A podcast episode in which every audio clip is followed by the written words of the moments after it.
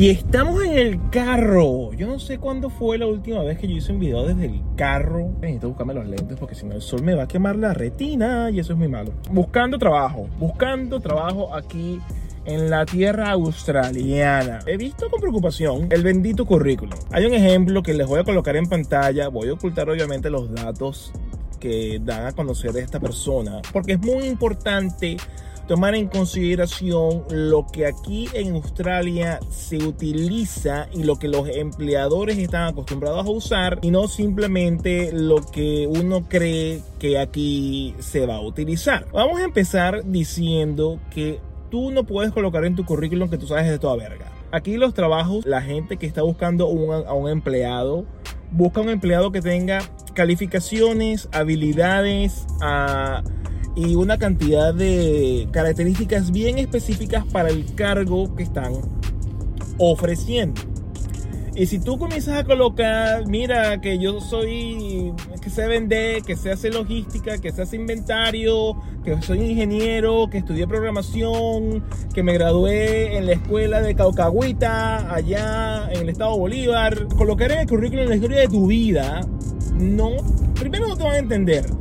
O sea, yo veo ese currículum, a lo mejor es porque estoy acostumbrado a ese tipo de currículum después de ya casi más de una década viviendo en este, en este país. Pero no te van a entender. ¿Por qué? Porque yo estoy pidiendo a alguien, vamos a suponer que sea una persona que tenga experiencia en venta. A mí que me importa que tú sepas hacer cálculos eh, metafísicos de la astrología milenaria de el, chino Confucio.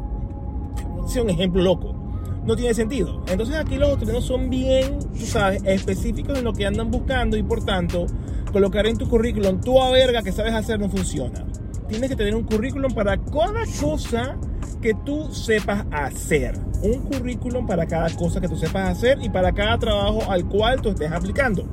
Significando entonces que tú vas a tener un currículum si vas a ser como mesero, tú vas a hacer un currículum si vas a trabajar como este, cleaner, eh, vas a tener un currículum si estamos hablando desde el evento profesional para tu profesión como este ingeniero, así es un currículum de customer service, es un currículum que explique, hable y sea de customer service. Nada más eso. Que tengas alguna titulación académica, mira, es una mención al fondo como que para dejarle entender que tú estudiaste algo o estuviste involucrado en algún subject en la universidad. Yo no le pondría mucha importancia a eso. Trata de simplemente responder a lo que la oferta laboral está preguntando. En una segunda parte, y cuando este, comiences a llenar ¿no? ese currículum que tienes que realizar, coño, sé específico y trata de buscar ayuda para que en el momento del lenguaje se te entienda. El currículum en cuestión del que se estoy hablando menciona I could would. I, could would. Y yo, coño, y si me estoy equivocando, lo siento, pero no tengo el currículum en la mano, estoy manejando. Pero es lo que recuerdo que veo. Está ahí eh, puesto en la, en la toma para que lo puedas leer. Coño, Tú tienes que desarrollar cada aspecto de tu conocimiento de una manera que diga, que responda a tres preguntas importantes. ¿Qué hiciste? ¿Cómo lo hiciste? ¿Por qué lo hiciste? Puedes incluir allí y comenzar a intercambiar el qué hiciste, por qué lo hiciste y qué resultado obtuvo como sea la manera en que tú hayas obtenido esa experiencia y como esa experiencia se haya visto en el ámbito laboral, se haya eh, experimentado y dejado en ti un, acierto, un fracaso, un aprendizaje, si mejoró la vida de los clientes, si mejoró los procesos productivos de la empresa, la logística de la empresa, para de contar. Si tú colocas nada más pensando que vamos a buscar un trabajo de carpintería y tú sabes a colocar allí I could wood, I know how to use tools, ¿eso qué me dice a mí? A mí como persona, como latino, no me dice nada de ese currículum. No me dice absolutamente nada. Porque el hecho que tú sepas picar madera y eso, es eso que hace, sabes hacer ángulos, sabes pegarlas, sabes hacer un marco, qué trabajos de madera has, eh, eh, sabido hacer, cómo tú has representado esa experiencia en saber cortar madera en algún proyecto, en vez de simplemente I could wood. Si tú colocas experiencia en el corte preciso de eh, madera para la elaboración de marcos, de cuadros, en promedio, no sé cuántos marcos de cuadros tú podrás hacer en promedio si lo haces a mano, pero haciendo en promedio unos 20 a 30 marcos diarios.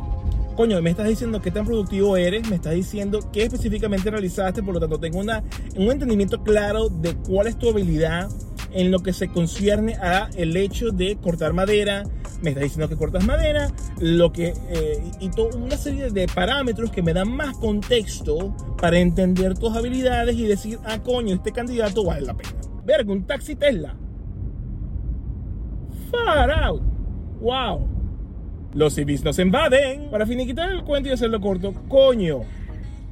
Si a ti, si tú logras una entrevista, para lo que sea, y más si es una entrevista para un oficio, digamos, en el ámbito de la construcción. Y saludos Rosita si me estás viendo, porque ella me contó este cuento y quedé así como que loco. Rosita es una muy buena amiga que ella es reclutadora. Coño, cuadro de entrevista. Y este le dice al muchacho, mira, llegue a tal hora, llegue a tal momento. Y ella me cuenta que un gran porcentaje la gente que ella cuadra para entrevista, ella quiere ayudar al, latinoamericano, al colombiano, al mexicano, al, latino en general que se encuentre acá y, oye, tú le ves el apellido a alguien, un González, un Maldonado, un Jiménez, un Pérez, un Valenzuela y tú sabes que ese carajo habla español y coño, vamos a darle una mano. Si este carajo sabe lo que sabe, por lo menos vamos a darle la entrevista. ¿Y saben qué es lo que hace la gente? No va, no va, no llama, no se comunica. Son las 9 de la mañana y ella me dice, yo llamo al candidato y el candidato me, responde, ay, es que me siento mal. Ay, es que estoy indisposed. Ay, ¿será que la podemos hacer en español? Es que me dio cagueta. Ay, es que comí mucha noche. Ay, es que estoy borracho. Verga, hermano, si tú estás acá y tú quieres conseguir empleo, y consigo una entrevista, que ya de por sí conseguir una entrevista es complicado.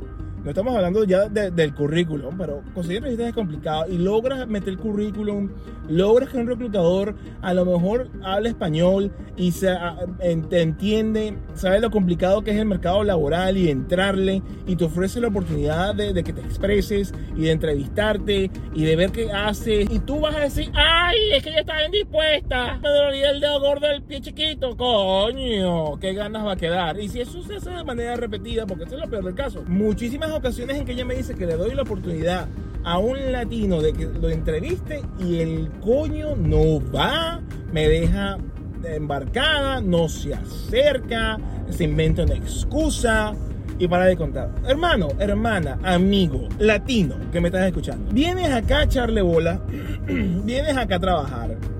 Coño, vamos a ponernos las pilas, vamos a investigar y averiguar el currículo, lo que va en él, el desarrollo de un currículo específico y por favor, si vamos a la entrevista, vamos a ir a la entrevista. Ni siquiera estoy hablando de tips. ¿Cómo te toca ir a una entrevista? ¡Ve! ¡Llega! Lo dejo sin más de un próximo chance. Por favor, déjame en los comentarios qué le parecen estas cosas y qué tú pudieses aportar. Tienes experiencia, obviamente, en, en estas lides de buscar trabajo en la tierra de los canguros.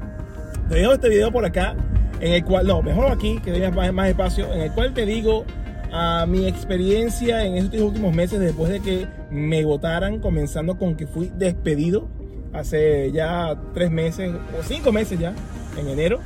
Uh, les mando un abrazo, que estén muy bien y sin más. Y como siempre, ¡se ganará!